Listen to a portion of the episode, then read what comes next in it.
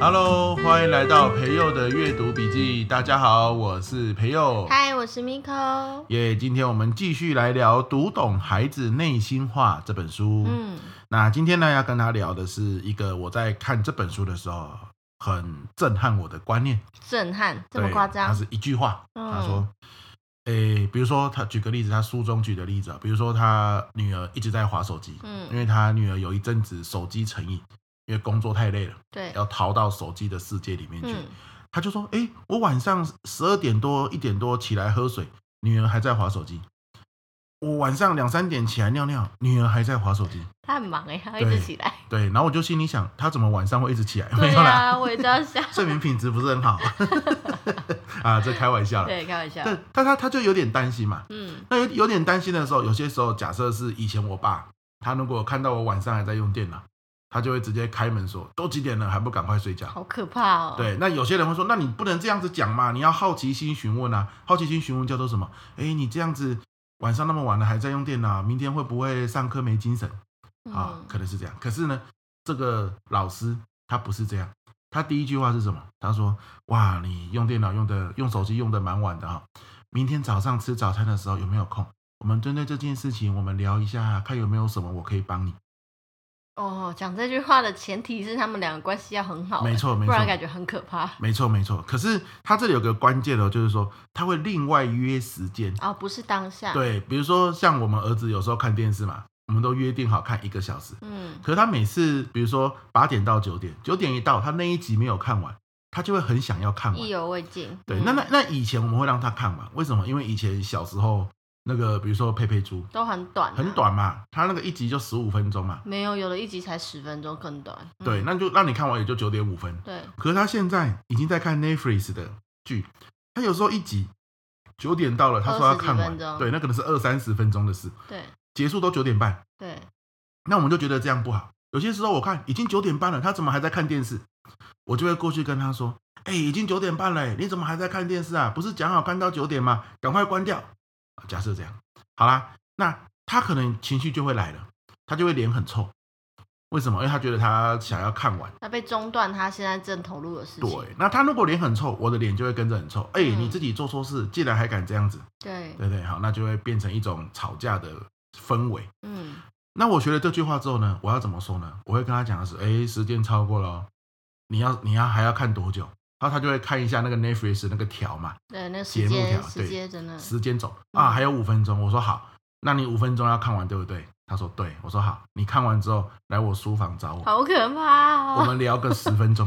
也对 太可怕了吧没有没有，就是他来找你的时候，这这就是为什么上还要一集，讲清楚说聊个十分钟这种事啊。对对对，这就是为什么上一集的那个打地基很重要。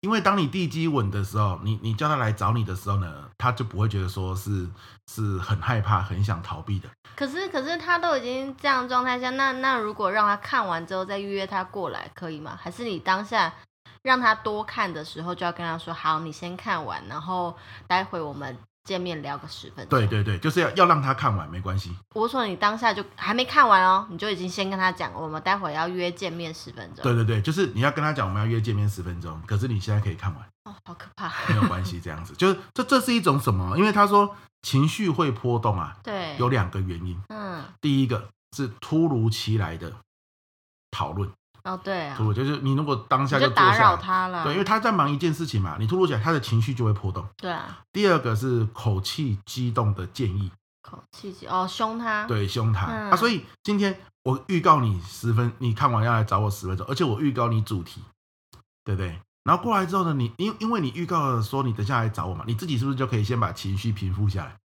你你要先去想，等一下我要跟他讲什么，我要问他什么。好，啊，你如果是当下直接讲，可能两个人都会很有口气，嗯，啊，就会就是这个口气都会比较激动，那还是有情绪波动啊，就容易变成吵架。嗯，哦，所以我觉得这一招蛮好的。就比如说他今天吃出去吃饭，我们说啦，今天跟别人出去吃饭哦，哦，你要这个呃守规矩哦，不要跳来跳去、碰来碰去的。然后呢，他可能说好好好，嗯然后到了现场，常常就是完全情激太一一激兴动奋，了，兴奋到嗯不行。对，那这个时候我们可以把他拉到旁边，就跟他讲说，冷静一下，啊，这件事情呢，我你已经很激动，打坏一个碗了或什么的，对不对？好，然后呢，这样子就好了。可是你回到家再跟他聊，你可以说来，你先去洗澡，洗完澡我们针对晚上的事情，我们来聊一下。然后、哦所以也不一定是他打破碗，我们儿子没有打破碗啊，只是对举个例子，就不一定是打破碗的当下就跟他说，好，你冷静一下，我们回家会见面聊十分钟。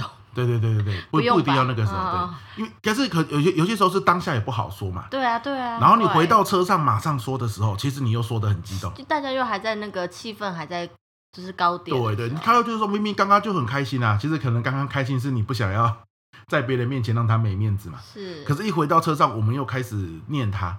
那其实我们可能也不想念那么凶，可是因为我们是直接开始讲，结果越讲情绪就越来，然后他也觉得很很很很很低潮，因为原本刚刚开开心心的，没想到一上车就被骂了。可这个时候我们在车上都会跟他讲说，等一下回去你要先洗澡哦，洗完澡之后我们来聊一下刚刚吃饭发生的事情。也就是说，事情发生的当下跟我们要心平气和聊的那个呃的当下中间要有一些时间差，就对了。。对对对那，时间差的长短就看你自己的那个情绪平复的能对力。你也可以跟他讲说，两个月后我们来聊一下，你可能需要那么久的时间。 等你十八岁之后，我们来聊一下你六岁看电视这种事。所以重点是什么？重点是有那个聊的过程，还是说这样子的讲法会让小孩知道你重视他，然后你也愿意心平气和跟他聊？啊，没有，这这里这一集我想要讲的是预告这件事。哦，啊预告就是说我预告你什么时候我们要来聊一下，然后我预告你是什么主题。因为有些人会这样子，你等一下洗完澡我们来聊一聊，那小孩子就会很害怕嘛，对、呀想说要聊什么，可对是他就啊问你说聊什么啊？你跟他讲洗完澡就知道了，赶快去洗。不要这对，啊样，那他就会很害怕。所以预告是所有东西都要很透明。比如说，我想跟你聊一下晚上吃饭的时候发生的事情。我我我我我没有要骂你或什么的，我们就聊下一次可以怎么样做。好啊，你先去洗澡，洗完澡我们聊个五分钟就好，五分钟就可以睡觉，就要准备睡觉。那他就会知道说，哦，大概整个流程会是怎么样，他内心就会比较踏实。那他在洗澡，甚至你你跟他讲说要聊了，你也可以说你洗澡的时候可以想一下，啊，今天我们出去跟人家吃饭的时候，你觉得下次可以怎么样做会更好？嗯，好，你也可以这样子预告，你也可以不要，但是你要预告它主题跟什么时候要聊，以及聊多久。我觉得你讲这样，其实我在日常生活中也会有用到这样的方式，就有时候真的是太气了，对 就是难免嘛。当爸当爸妈，真实生活其实就一定会有一些气的东西。好，然后也是觉得当下好像不应该对他立刻发飙，这样也于事无补。我就会用你刚刚说的，就是可能我们要从 A 点然后回家，然后我就会说，等一下回家我想要跟你聊一下刚刚发生的事情，因为我有点生气。你在骑车的路上，你可以先想一想。为什么妈妈生气？然后我们等一下可以怎么样想下一次改进的方法？对然后一路上我们就是吹着风，这样心情平复一下。然后可能到了快到家的时候，大家两个人已经差不多快忘了那件事情，就开始聊起聊东聊西，聊东聊西。然后回到家的时候，正式开始聊这件事，就是一个比较放松的状态。对然后因为我的小孩还小，五岁多，所以其实现在就是我会常态性的让他去做这样的练习之后，他也不觉得这是件可怕的事。对，你这样讲，我才想到，原来我我也有在做。没错因。为像你刚刚一开始说的时候，说那个什么玩电动，玩完之后我来书房，我们聊十分钟。我那时候反应很大，我就一直觉得好可怕，好可怕，是因为我用了我过去的经验没去错投射，没错就，觉得大人叫我们过去讲话十分钟，这一定是被骂的。没错。嗯，所以这个很重要，就是说，除了预告，除了让孩子去想、去内心知道说等一下要聊，其实这个预告的缓冲时间，比如说你叫孩子去洗澡，洗完澡啊要聊嘛，这个洗澡时间也是大人自己冷静的时间。你嗯，这时候要问自己，我要怎么样去表达我的感受？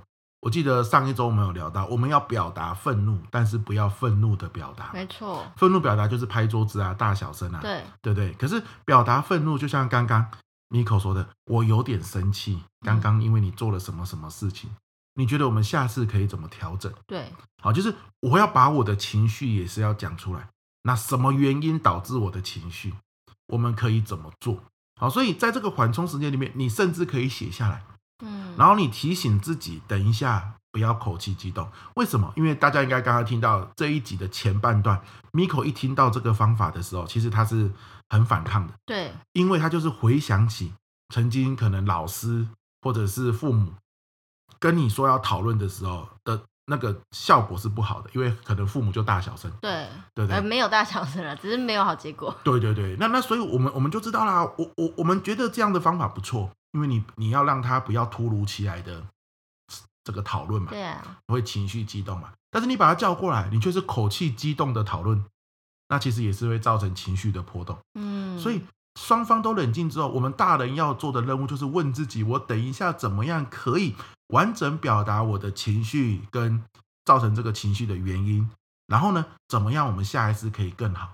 我觉得要以终为始啊，就是我自己一直这样就提醒自己，就是我讲跟他沟通的这一段话，我到底目的是什么？我嗯要的是什么？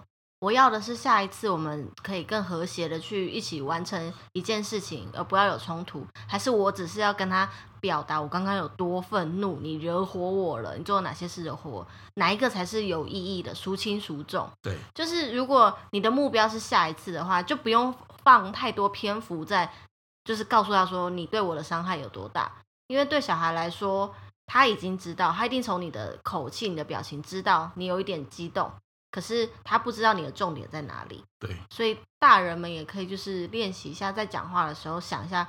我这一段对话的目标到底是什么？是，因为我常常听到很多时候，我们两个也会啊，就是情绪性的表，就是就算我们已经冷静下来，但是我们表达的过程中，还是会多少会指责小孩说你做了什么什么什么，所以我很不高兴。可是我有时候冷静之后，事后想想就觉得这没什么意义。对，就他还是不知道他下一次要改什么啊，对或是你到最后十分钟，你只剩最后一分钟的时候才讲说，那你下次要怎样怎样，他就已经忘记。没错。对对对，所以就是情绪，然后呢加上原因，加上期待，嗯好，你可以先按照这个公式。那因为在你情绪很激动的时候，按照这个公式先把它梳理一下，嗯，然后呢，因为你你去想，你去想着说，我希望下一次可以怎么做的时候，就是你内心会比较平复嘛，对啊，总觉得说很像有一个出口，下一次会更好的有个感觉目，标，对对对对对对，明天会更美好的没错感觉。啊，所以所以这一集我主要就是要分享啊，就是情绪波动来自于两个原因，第一个就是突如其来的讨论，嗯，人家可能正在忙那些事，那些事你可能不赞同，可是他正在花时间去做嘛，你硬要去插进去说我现在要跟你讨论什么事情，人家觉得不受尊重，嗯，那情绪就会有波动，因为这是预料之外的情况。对，其实这很简单，就是你要下班了，忽然之间客户传一封讯息给你，叫你现在给他一个 PPT，你就是会有情绪啊。一嗯，样的道理，对不对？好，第二个口气激动的建议。所以今天我们预告什么时候讨论的时候，我们自己问自己，我可不可以赶快趁这个时候把情绪稳定下来？好，那我觉得整理起来就是这句话，就是关于什么什么什么事情，你现在忙完之后，我们能不能讨论个五分钟啊，或讨论个十分钟啊？啊，把这句话挂在嘴边，我觉得蛮好的。嗯，那孩子未来可能要去去外面住宿，可能会跟一些人一起做报告，甚至可能会有男女朋友。那他内心有一些不舒服的时候，如果你常常用这样子的方式跟他沟通，诶，他也就会学到这句话，对啊，那也就会开口去跟别人说约时间来沟通这样子嗯。那我觉得这也是蛮重要的。我们也不希望他到了二三十岁成年之后，又开始回过头来痛苦我们现在在痛苦的，没不错，懂嗯得表达情绪的这个痛苦，没错哈。所以这个其实某种程度上，我们现在学都是在做以身作则的一件身事教身教，嗯最大的好处就是孩子以后需人一定是需要沟通的。我嗯，们把这些好的沟通方法，可以让他耳濡目染，没错，拿去用。OK，、嗯，好了，这就是我们这一集要来跟大家分享的喽。没错，嗯，那我们一样完整版的的这个说书啊，这本书《读懂孩子内心话》就在我们阅读获利线上读书会嗯，啊，报名呢都在我们的说明栏，欢迎你一起来听哦。呀，欢迎你喽，嗯那那我这一们下期集见，拜拜。拜拜。